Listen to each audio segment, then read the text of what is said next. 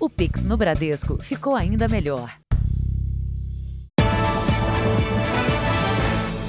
Olá, boa noite. Boa noite. Os casos de roubo aumentaram mais de 10% nos primeiros nove meses do ano em São Paulo. E em algumas situações, as vítimas reagem à ação dos criminosos. Essa é uma atitude perigosa que vai na direção contrária à orientação da polícia. O homem saía de casa quando aconteceu a abordagem na região central de São Paulo. O registro mostra que ele já tinha se conformado em perder a moto avaliada em 70 mil reais. Por telefone, a vítima contou o que aconteceu. Encostou uma, uma moto do lado, eu achei que até poderia ser um conhecido. E aí eu vi que eles estavam armados, estavam com 38. Mas ao perder o equilíbrio, o assaltante deixou a arma cair. O homem reagiu com rapidez e, depois de lutar com o criminoso, pegou o revólver e disparou contra a perna do assaltante. Eu imaginei que se ele pegasse a arma e não conseguisse levar a moto, talvez ele com raiva tiraria em mim, né? O homem ainda deu dois tiros em direção ao segundo assaltante, que fugiu. Ele manteve o ferido sob a mira até a chegada da polícia. Segundo dados da Secretaria de Segurança Pública, de janeiro a setembro deste ano, foram registrados mais de 209 mil roubos no estado de São Paulo aumento de mais de 10% na comparação com o mesmo período de 2021. O Jornal da Record localizou uma mulher que já reagiu a dois assaltos. No primeiro, para proteger uma bolsa onde estava metade de seu 13º salário. No segundo, por causa de um celular, desafiou a morte com uma arma apontada contra o peito. Fui empurrando ele e ele me empurrando e o cara da moto pega a bolsa, pega a bolsa e ele puxou minha bolsa, mas ele não levou porque eu fui andando. A mulher que reagiu e sobreviveu não mostra o rosto por medo. Ela disse que agiu por instinto e somente depois se deu conta do risco que correu. Aí eu desabei a chorar, desabei. Eu fui empurrando o, o, o, o cara com o revólver no meu peito.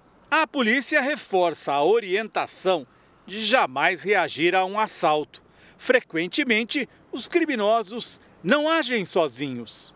Mesmo que você reaja e consiga dominar, sempre tem alguém que a gente fala na, na antena. Na antena e pode te, te, te, prejudicar. Então, é melhor ficar quieto, sereno, não fazer movimentos bruscos, certo? Entregar o bem e depois vão atrás. Veja agora outros destaques do dia. Ministro Paulo Guedes nega fim de dedução nas despesas de saúde e educação no imposto de renda. Após encontro com o rei Charles III, Rishi Sunak toma posse no Reino Unido. Supremo confirma maior poder da Justiça Eleitoral para agir contra notícias consideradas falsas. E há cinco dias das eleições, o que fizeram os candidatos Jair Bolsonaro e Luiz Inácio Lula da Silva.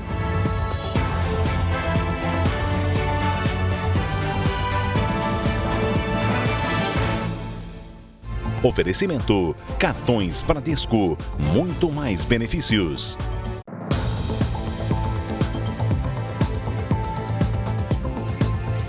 Uma mulher tomou uma atitude desesperada no Rio de Janeiro. Ela saltou do carro em movimento para escapar das agressões do ex-marido. Este ano, o Ministério da Mulher, da Família e dos Direitos Humanos já recebeu quase 12 mil denúncias. A mulher que salta do carro em movimento foge da violência do ex-companheiro. Tudo foi gravado pelo celular de quem estava em outro carro e desconfiou da situação. A queda deixou feridas e fraturas pelo corpo. Mas para a vendedora, que prefere não mostrar o rosto, poderia ter sido ainda pior. Na filmagem dá para ver meu pé para fora, porque eu estava tentando pegar impulso para cair longe do carro. Ele falou que se eu caísse perto do carro, ele ainda ia passar por cima de mim. A carona com o ex-companheiro era para ser apenas uma ajuda para voltar para casa. O filho pequeno dos dois foi passar uns dias com o pai. As agressões começaram por ciúmes. Eu fui e falei para ele que eu não tinha mais nada com ele e que eu não daria meu celular para ele. Então ele falou assim: se desligar vai ser pior ainda, que aí eu vou te matar mesmo. Ele falou que estava planejando tudo, arquitetou tudo para ele me matar. O casal ficou junto por três anos, mas já havia se separado há mais de dez meses. Em depoimento, a mulher diz que foi agredida várias vezes pelo ex-marido, mas tinha medo de denunciar. No ano passado, o Ministério da Mulher, da Família e dos Direitos Humanos recebeu mais de 18 mil denúncias de violência. Esse ano, até agora, o número chega a quase 12 mil. Esses números revelam que há uma, uma, epidemia de violência. A gente tem outros é, indicadores que demonstram que muitas mulheres deixam de denunciar seus agressores, deixam de notificar a violência sofrida. A justiça concedeu uma medida protetiva que impede o ex-marido de se aproximar ou tentar contato com a vítima, mesmo que seja para falar sobre o filho. A prisão do suspeito ainda não foi decretada. A polícia identificou dois suspeitos de roubar uma van escolar hoje em Salvador.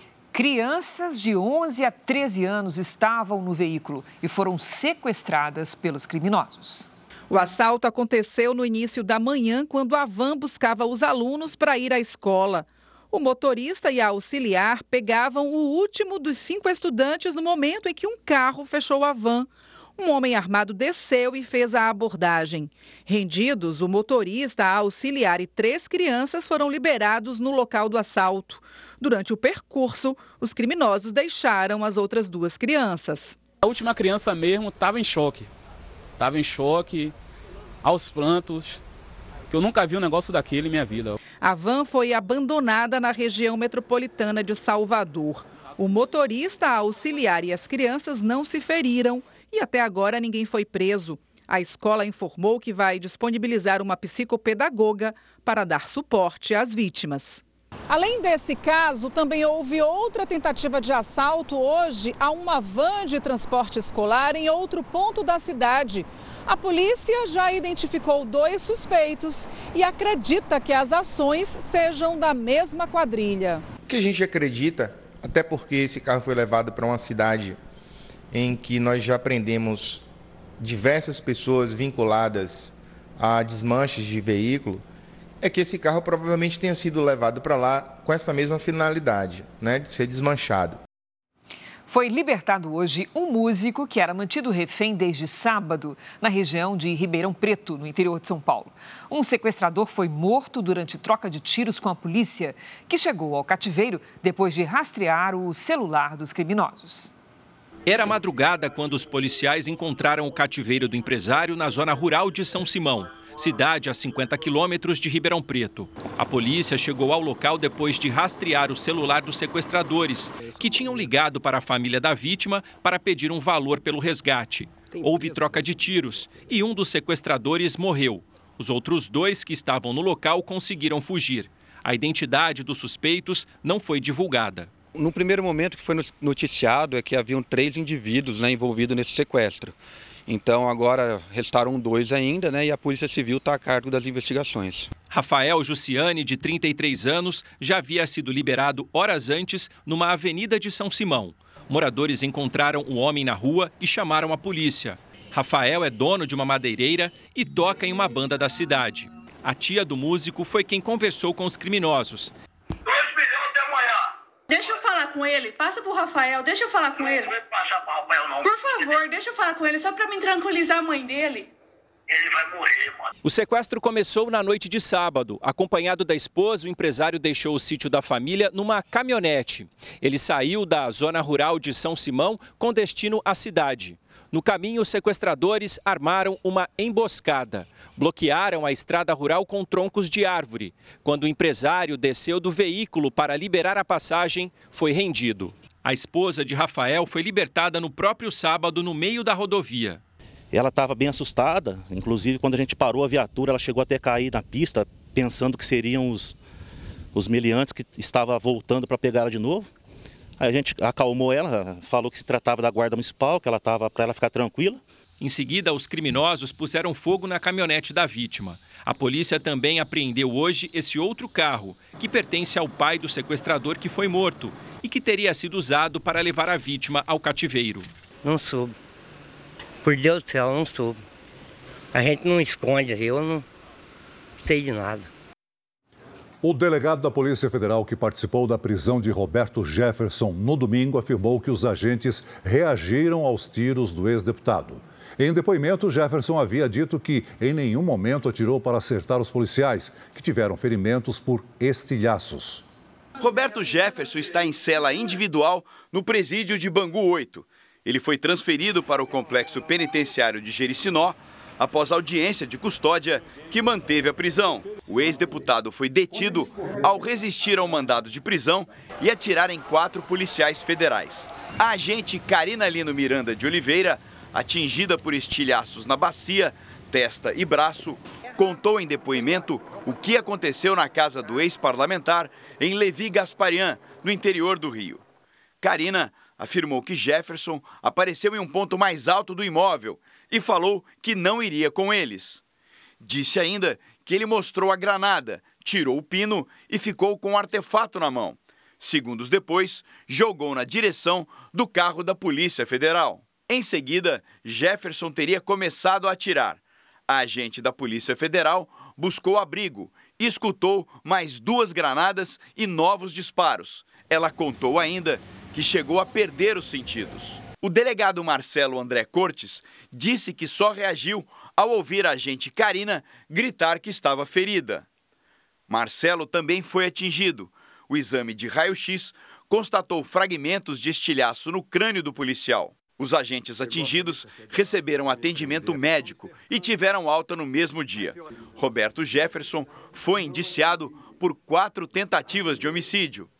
O ex-deputado disse que não disparou contra nenhum policial para machucar, que atirou no carro e que deu aproximadamente 50 tiros de fuzil calibre 556.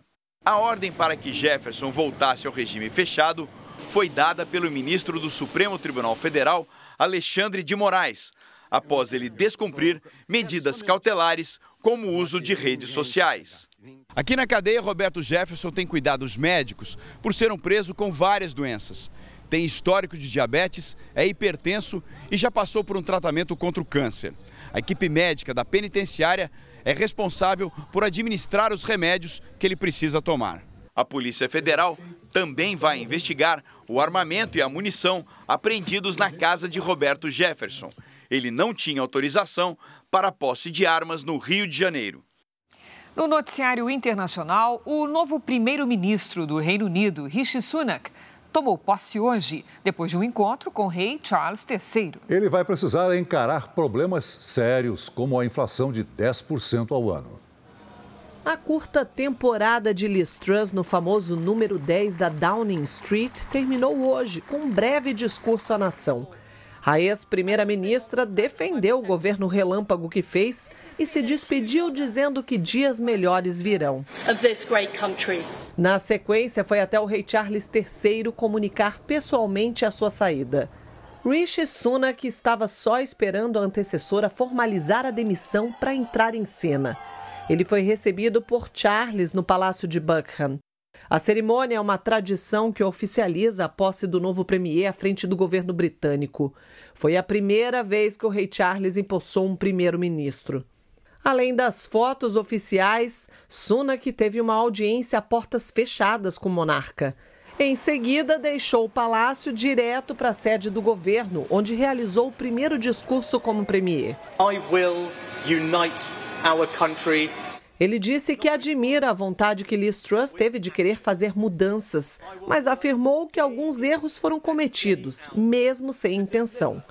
Como novo primeiro-ministro, Sunak falou que parte do trabalho será consertar o que foi feito até aqui e que trará de volta a confiança e estabilidade econômica. Filho de imigrantes indianos, Rishi Sunak é um dos homens mais ricos do Reino Unido e o premier mais jovem em dois séculos. Aos 42 anos, o ex-ministro das Finanças e braço direito de Boris Johnson tem um grande desafio pela frente: tirar os britânicos da maior crise econômica dos últimos 40 anos. A taxa de inflação ultrapassou 10% no mês de setembro. A pandemia, o impacto da saída do Reino Unido da União Europeia e a guerra na Ucrânia são alguns dos fatores que colaboraram para o aumento da pobreza no país. Veja ainda hoje: Senado aprova a venda de vacina contra a Covid para a iniciativa privada. E também, mulher é baleada de raspão em tentativa de assalto na Grande São Paulo.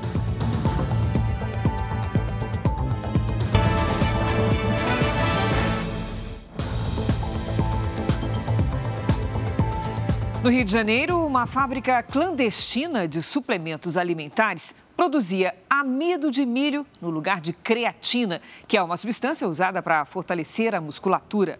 Essa farsa foi descoberta em uma operação conjunta entre o Procon e a Polícia Civil, depois de denúncias. Quem tem os detalhes é Pedro Paulo Filho, direto do Rio. Boa noite, Pedro Paulo. Pois é, Cris, uma boa noite para você, boa noite a todos. Olha, os agentes de fiscalização encontraram várias embalagens de 25 quilos de amido de milho com etiquetas sobrepostas às do fabricante original, identificando o produto como se fosse o suplemento alimentar tudo para enganar o consumidor. Além disso, mais de 3 toneladas de produtos feitos no próprio local estavam identificadas como se fossem importadas. E havia ainda produtos sem informações sobre a procedência, com validade vencida e também remarcada, ou seja, produtos vendidos sem condições para o consumo. A empresa, na zona oeste do Rio, foi fechada. Um funcionário, identificado como o responsável por essa fábrica, foi levado para a delegacia do consumidor para prestar esclarecimentos. Crise, Celso. Obrigada, Pedro Paulo. O IBGE divulgou nesta terça-feira o IPCA 15, que é a prévia da inflação para o mês de outubro. Depois de dois meses com média dos preços em queda, agora houve uma pequena alta de 0,16%. No resultado acumulado de 12 meses, o índice desacelerou de quase 8% em setembro para 6,85% agora. Uma explosão em Melitopol, no sul da Ucrânia, deixou ao menos cinco pessoas feridas. Autoridades russas, que atualmente controlam a cidade, acusam a Ucrânia pelo ataque ao prédio. Já os ucranianos afirmam que estão avançando ao sul do país. O recuo das tropas de Moscou levou Vladimir Putin a pedir mais agilidade nas respostas e na fabricação de armamentos. Veja a seguir: sul do país tem alerta de temporais com ventos de até 70 quilômetros por hora. E ainda hoje, o dia de campanha dos candidatos Jair Bolsonaro e Luiz Inácio Lula da Silva, a cinco dias das eleições.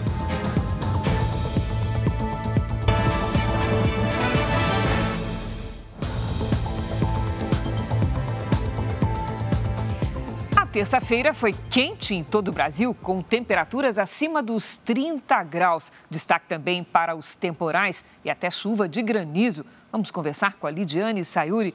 Lid, não falta mais nada acontecer nessa primavera, não é mesmo? Falta sim, Cris. Falta nevar, viu? Boa noite para você. Oi, Celso. Muito boa noite. Boa noite a todos que nos acompanham. E isso pode acontecer na próxima semana. A primavera de 2022 pode ficar marcada na história caso se confirme a previsão de neve em novembro nas Serras Gaúcha e Catarinense. O fenômeno será registrado pela primeira vez nesta época. Nas imagens de satélite, vemos as nuvens concentradas no centro-norte do Brasil. E está chegando mais uma frente fria pelo sul do país. No Nordeste, a circulação de ventos em diferentes níveis da atmosfera mantém as nuvens de chuva. Nesta quarta-feira, tem alerta para temporais com ventania no Rio Grande do Sul, no Pará, Tocantins, Maranhão, Piauí e Bahia. Atenção, Salvador e Sul Baiano. Há riscos para alagamentos, deslizamentos de encostas e transbordamentos de rios. Nas áreas claras, o tempo fica firme. Em Porto Alegre faz até 33 graus. No Rio de Janeiro, sol encoberto com 30. Em Cuiabá, 38. Em Teresina e Porto Velho, até 35 graus. Na capital paulista, a quarta-feira é o último dia de tempo firme na semana. Máxima de 28 graus. Na quinta esquenta mais, faz 32 e tem previsão de chuva à noite. No Tempo Delivery, começamos a atender a Gilda de Maceió, Alagoas. Vamos lá. Oi, Gilda. O calor continua e atenção porque nesta quarta faz até 31 graus e pode chover forte. Na quinta e na sexta o volume de água diminui com 31 de novo e 28. Agora é o Vanderlei de Iguape, no interior de São Paulo. Vanderlei aqui na nossa tela. Oi, Vanderlei. Ó, tem previsão de chuva a partir de quinta. Nesta quarta, faz até 26 graus. Na quinta, 30 com chuva à tarde. E na sexta, chove a qualquer hora com máxima de 27. Previsão para qualquer cidade do Brasil e do mundo é aqui mesmo no Tempo Delivery. Peça pelas redes sociais com a hashtag você no JR. Cris Celso. Obrigada, Lid. Até amanhã, Lid. O aplicativo de mensagens WhatsApp apresentou hoje falhas em várias partes do mundo. No Brasil, os relatos de mau funcionamento começaram na madrugada, por volta das quatro da manhã, no horário de Brasília. A empresa que controla o WhatsApp não informou o motivo da queda do aplicativo. Duas horas depois, já não havia mais sinais de instabilidade. Veja ainda hoje. Ministério da Economia diz que não haverá mudanças nas deduções do imposto de renda. E também o que fizeram os candidatos Jair Bolsonaro e Luiz Inácio Lula da Silva na reta final das eleições.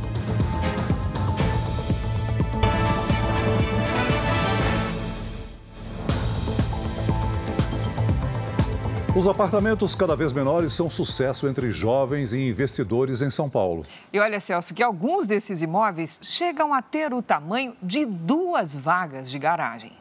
Em cada esquina, um novo prédio e um vai e vem de operários para dar conta das obras. O trabalho impulsiona um mercado aquecido, o da construção civil. Se a gente contabilizar todo tipo de apartamento, só no mês de agosto e aqui na cidade de São Paulo, foram quase 65 mil novas unidades, entre apartamentos na planta, em obra, como esse aqui, e recém-entregues. 34% a mais que em agosto do ano passado. A novidade fica por conta do tamanho dos imóveis, cada vez menores. A Alane trabalha na região central de São Paulo, mas vivia na zona leste, num apartamento de 80 metros quadrados. Eu não tinha conhecimento ainda de que eu poderia morar mais perto do meu trabalho, né? Mais fácil, com mais praticidade e gastar menos tempo, né? Chegava a cerca de duas horas só no trânsito, que eu perdia para ir e mais duas para voltar. Hoje, ela mora num apartamento ultra compacto de 16 metros quadrados, perto da Avenida Paulista. O que parece ser uma tendência no Brasil nos últimos anos já é um estilo de vida em grandes metrópoles do mundo, como Nova York e Tóquio. Para a gente ter ideia do que são 16, 20 metros quadrados, é só fazer um cálculo rápido. Imagine duas vagas de garagem do seu prédio. É mais ou menos isso.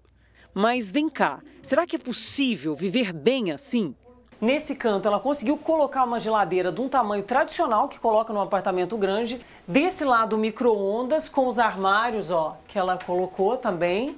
Armários grandes. Nesse canto aqui, o banheiro. E a cama aqui, né? Toda uma cama de casal. É. Hoje você não troca os seus 16 metros. Não. Em prédios assim, a ampla rede de serviços compartilhados, como academia e cozinha, tenta compensar o tamanho do apartamento.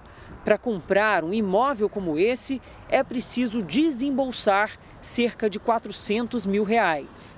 Segundo uma das empresas que desenvolvem modelos de apartamentos pequenos, 90% dos proprietários são investidores as pessoas acabam investindo no apartamento compacto, porque quando a gente faz a conta da rentabilidade, ela acaba sendo muito mais assertiva do que um apartamento grande. Entre janeiro de 2021 e agosto de 2022, foram lançados 266 imóveis com menos de 20 metros quadrados e mais de 18.500 imóveis entre 20 e 30 metros quadrados em São Paulo e na região metropolitana. Por enquanto, a Lani não sente falta de mais espaço. Ela já se acostumou com o novo estilo de vida que hoje cabe na sala da casa antiga. Eu acabo tendo mais tempo para fazer outras coisas que antes eram prioridade, porque eu estou a um elevador de distância de tudo. Uma das maiores marcas esportivas do mundo encerrou a parceria milionária com o rapper americano Kanye West, depois dele publicar discursos de ódio contra a comunidade judaica nas redes sociais. Em comunicado, a empresa disse não tolerar antissemitismo e nenhuma declaração que viole os valores da marca.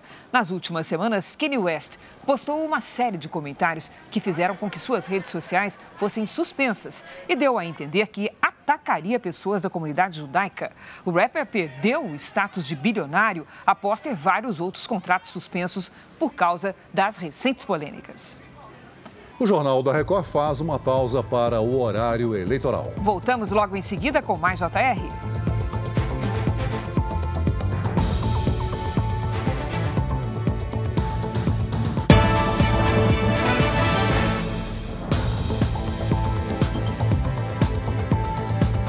A Polícia Civil de São Paulo realizou hoje uma operação contra uma quadrilha especializada em aplicar golpes contra clientes de bancos. Segundo as investigações, os criminosos usaram empresas de fachada para lavar até 100 milhões de reais. 40 policiais da Delegacia de Crimes Cibernéticos cumpriram 13 mandados de busca e apreensão na capital e em cidades da região metropolitana. Um homem com passagem pela polícia por tráfico de drogas foi localizado em casa e levado para ser interrogado. Dois carros dele, no valor de 200 mil reais cada, foram apreendidos. Um outro integrante da quadrilha foi encontrado à tarde. Ele gostava de ostentar uma vida de luxo. Os nomes dos suspeitos não foram divulgados.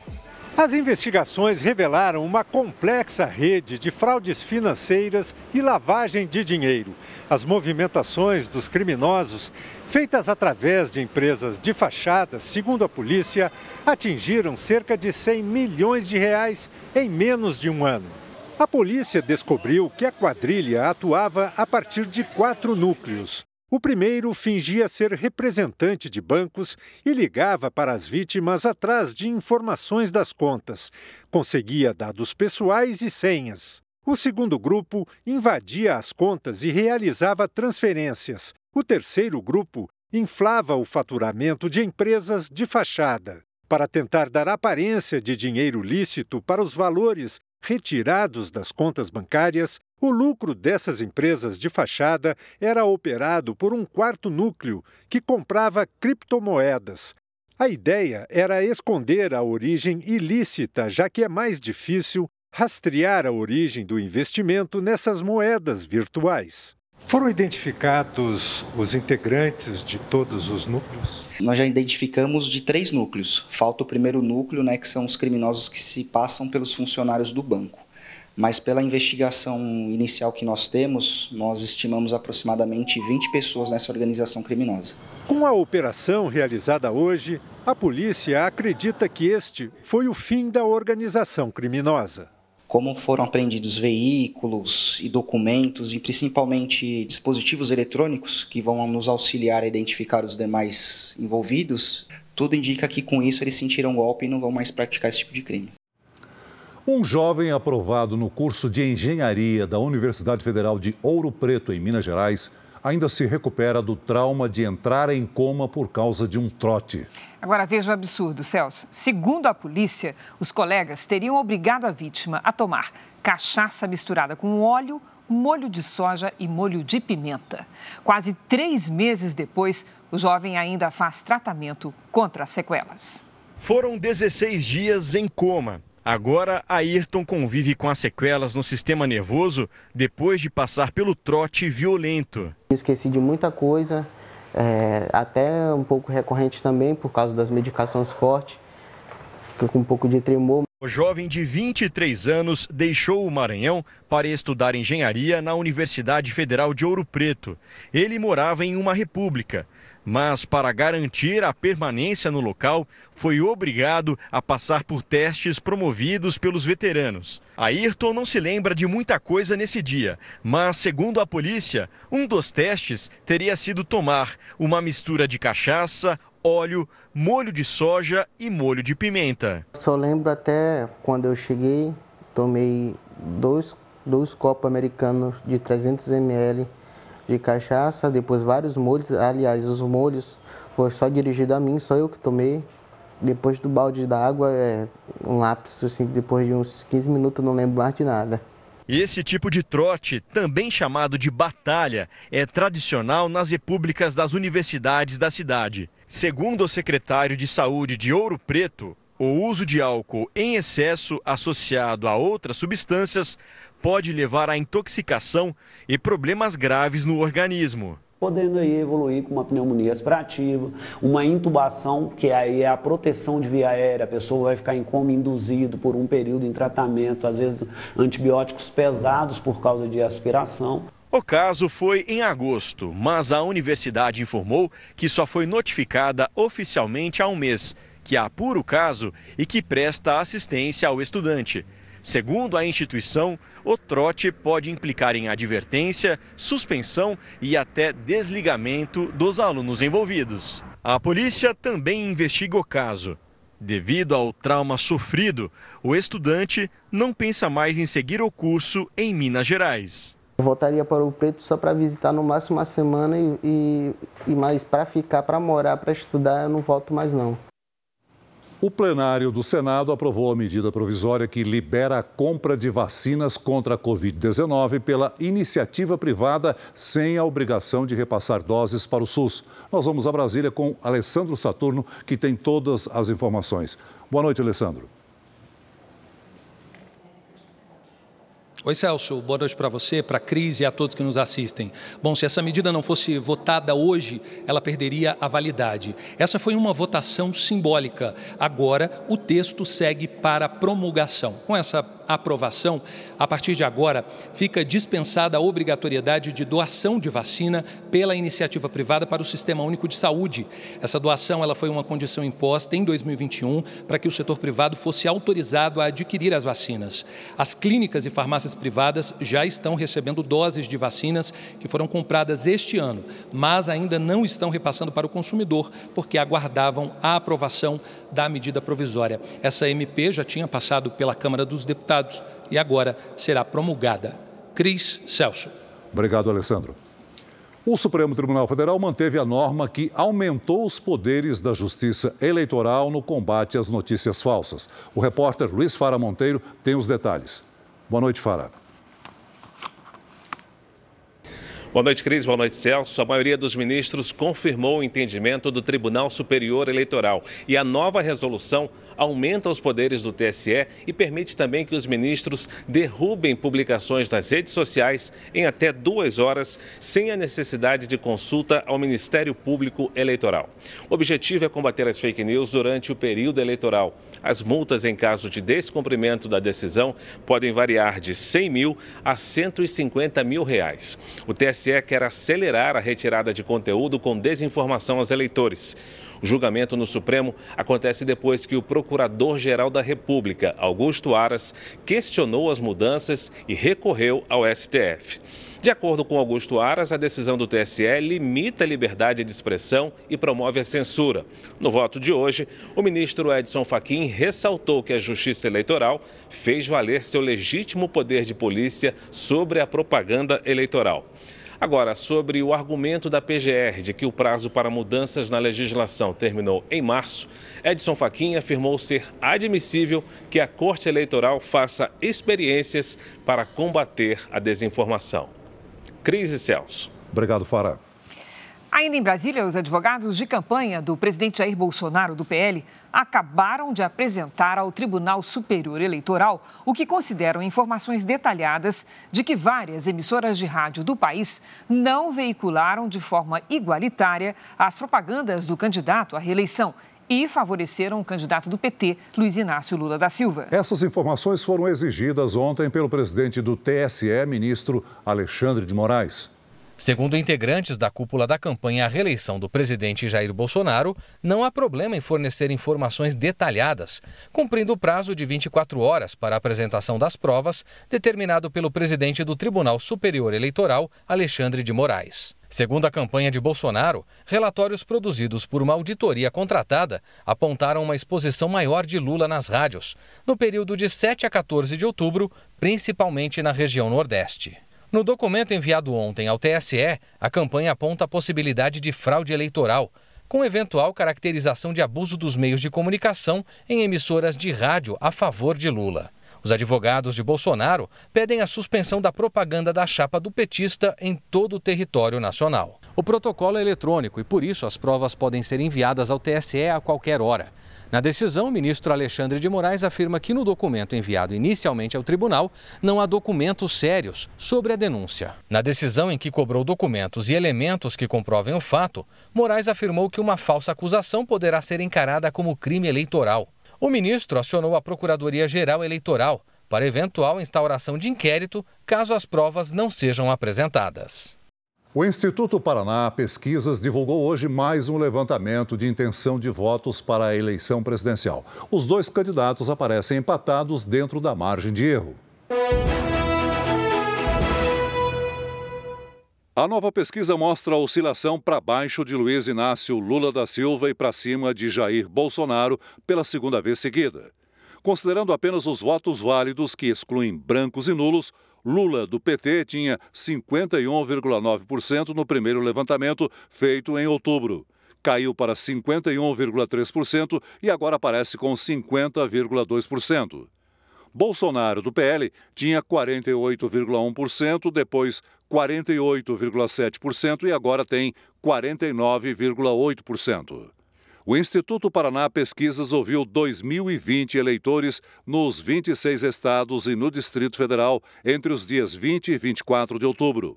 O nível de confiança é de 95% e a margem de erro de 2,2 pontos percentuais para mais ou para menos. O candidato à reeleição, Jair Bolsonaro, esteve hoje em duas cidades da Bahia. Jair Bolsonaro, candidato à reeleição pelo PL, chegou a Guanambi, município do sudoeste baiano, no início da tarde. O presidente seguiu do aeroporto ao centro da cidade em carro aberto, acompanhado por apoiadores. No comício, ele destacou os dados positivos da economia nos últimos meses, como as quedas nos preços dos combustíveis e na taxa de desemprego. Bolsonaro disse ainda que o Auxílio Brasil é melhor que o antigo Bolsa Família. Fizemos o maior projeto social da história do Brasil. Pegamos aquele Bolsa Família, que não valia quase nada, era até uma vergonha dizer que recebia, e multiplicamos por três o seu valor sobre as acusações do ministro das Comunicações, Fábio Faria, de que a campanha à reeleição do presidente foi prejudicada na quantidade de inserções em rádios do Nordeste na comparação com a campanha do PT, Jair Bolsonaro afirmou a jornalistas que não tem dúvidas sobre a fraude. O pessoal passou a noite trabalhando, pessoas altamente qualificadas, e segundo as informações que tive de manhã, é que está comprovada essa essa diferença de inserções enorme né, em grande parte do Brasil. De Guanambi, Bolsonaro seguiu para Barreiras, no oeste baiano, considerado um polo do agronegócio. Na cidade, se reuniu com lideranças locais. O encontro foi em um hotel fechado à imprensa. Depois, Jair Bolsonaro seguiu aqui para o centro histórico da cidade, onde participou de um comício. O candidato do PT, Luiz Inácio Lula da Silva, permanece em São Paulo, onde cumpre agendas de campanha. O candidato declarou hoje que, caso eleito, seu governo manterá relações com países não democráticos. O candidato à presidência pelo PT, Luiz Inácio Lula da Silva, passou o dia em São Paulo. Pela manhã, deu uma entrevista a uma rádio. Lula disse que educação será prioridade em seu governo. Falou também que vai manter relações com países considerados não democráticos. Se coloca Nicarágua, se coloca Cuba, se coloca a Venezuela. Veja, o Estado brasileiro ele tem que manter contato com todo mundo de acordo com seus interesses. Sabe, o Brasil respeita a determinação dos povos, o Brasil não quer que ninguém se meta na nossa política, a gente não quer se meter na política de ninguém. O que nós queremos é defender os interesses do Brasil. Lula também respondeu sobre as críticas que recebe por ainda não dizer quem fará parte do seu Ministério da Economia. Se eu tiver dois economistas, eu vou perder 10, eu vou perder 15. Ou seja, eu não quero perder voto, eu quero saber. As pessoas sabem, eu já fui presidente, eu não indiquei ministério antes, as pessoas insistiam naquele tempo para me indicar, eu não indiquei. Eu primeiro tenho que ganhar as eleições. O comando da campanha quer que Lula tenha contato mais próximo com os jovens nessa reta final. Para isso, vai investir em lives e encontros virtuais essa semana. A ideia é mudar a linguagem direcionada a esses eleitores. Outro público que é o foco da campanha são os motoristas de aplicativos e motoboys. Ainda esta semana, Lula terá um encontro presencial com representantes da categoria.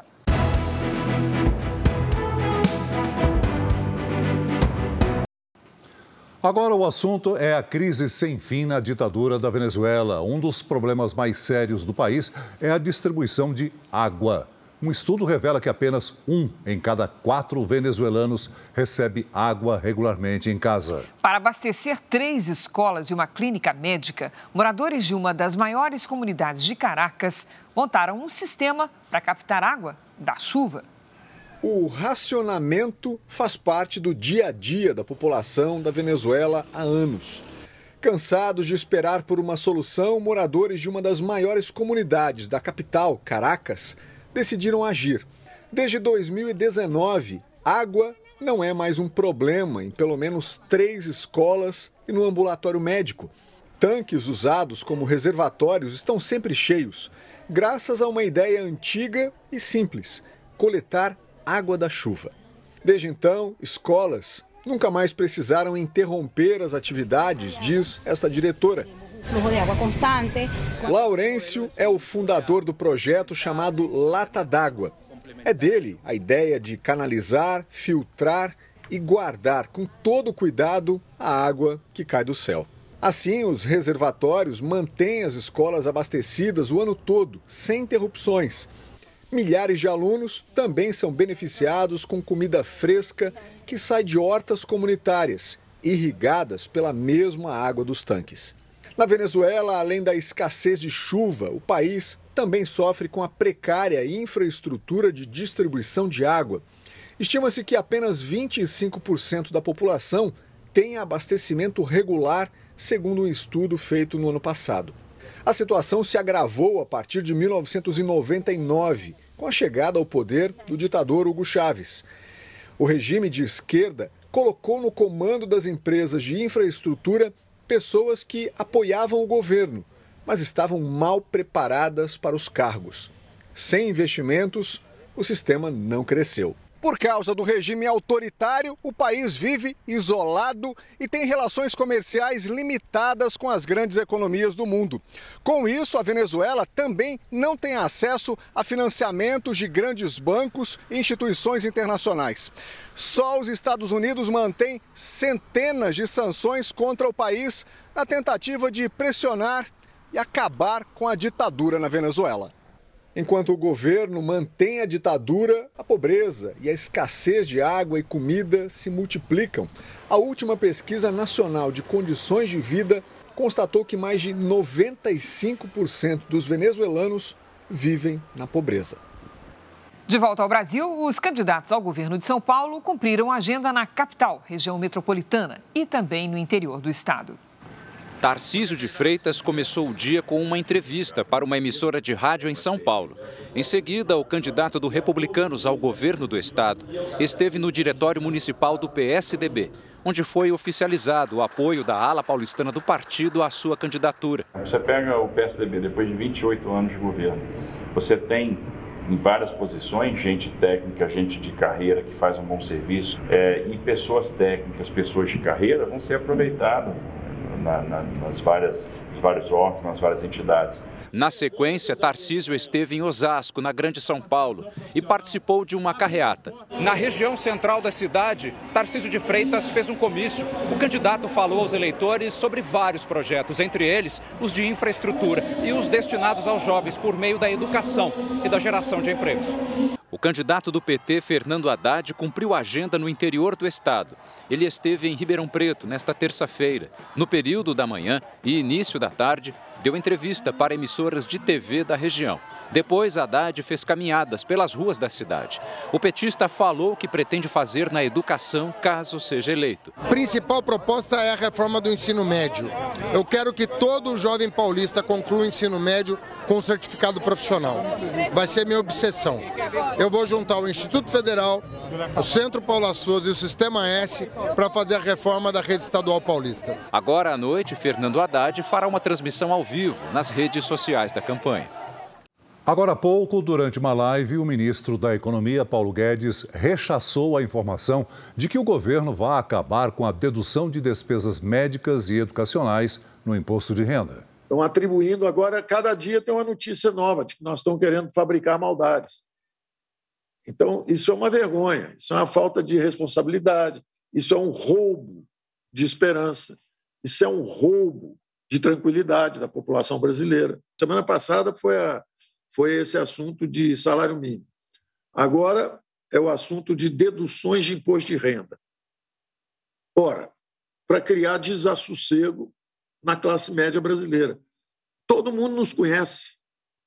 Todo mundo sabe que nós somos a favor de menos impostos. Todo mundo sabe que nós estamos reduzindo os impostos.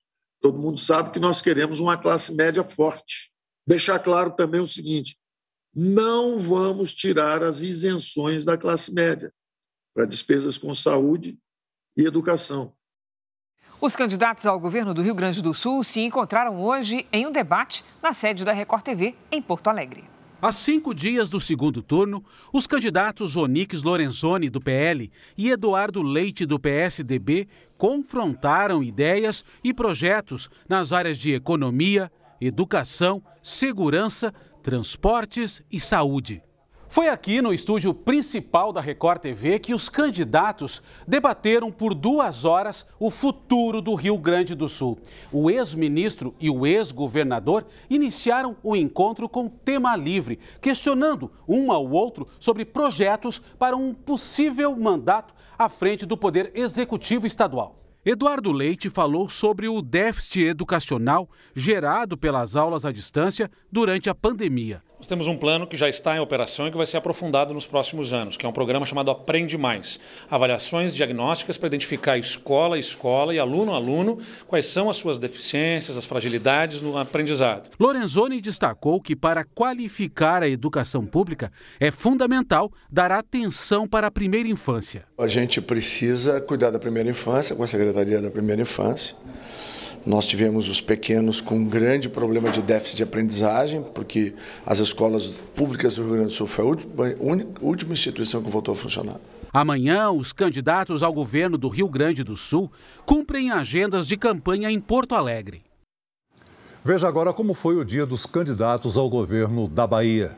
A CM Neto do União Brasil fez uma caminhada em Salvador e falou sobre a reta final de campanha junto aos apoiadores nas ruas. A gente está muito confiante e agora é isso aí, é o corpo a corpo, é esse contato direto e tentar convencer quem ainda está indeciso, quem ainda está em dúvida em relação ao voto. À tarde, ele seguiu para mais duas caminhadas. Uma em Paulo Afonso, no sertão baiano, e outra em Juazeiro, no interior do estado. Jerônimo Rodrigues, do PT, deu entrevistas para rádios e sites e depois participou de uma coletiva de imprensa da rede Sustentabilidade, partido que declarou apoio ao petista no segundo turno. Jerônimo destacou a relevância dessa nova parceria. Nos é, abastece de uma esperança muito forte. Traz pautas importantes, por exemplo, o tema racial, o tema do servidor público, o tema da juventude à noite, Jerônimo fez um comício em Tapetinga, no interior da Bahia.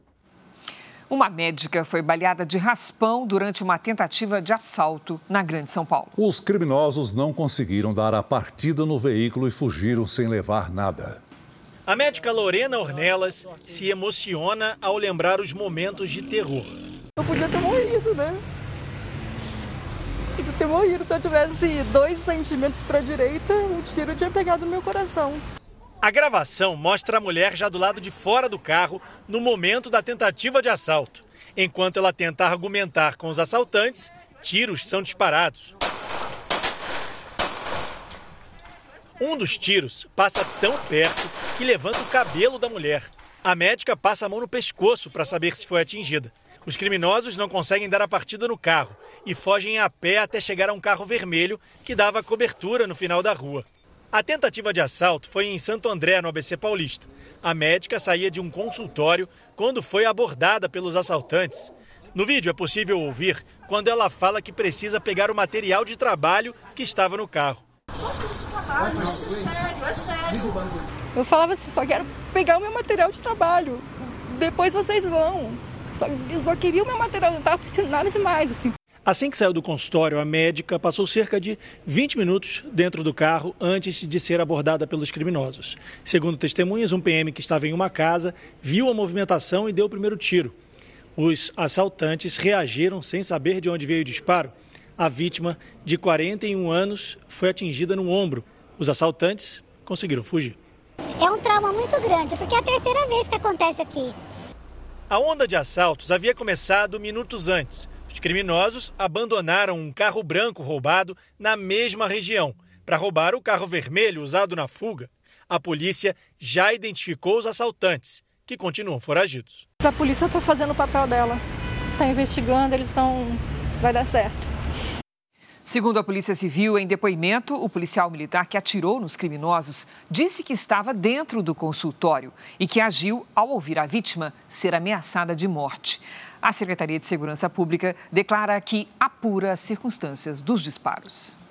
O Jornal da Record de hoje termina aqui. Esta edição na íntegra e também a nossa versão em podcast estão no Play Plus e em todas as nossas plataformas digitais. E à meia-noite e meia tem mais Jornal da Record. Fique agora com Reis. Logo após Amor Sem Igual, tem a formação da roça. Ao vivo, em A Fazenda. Ótima noite para você. Boa noite.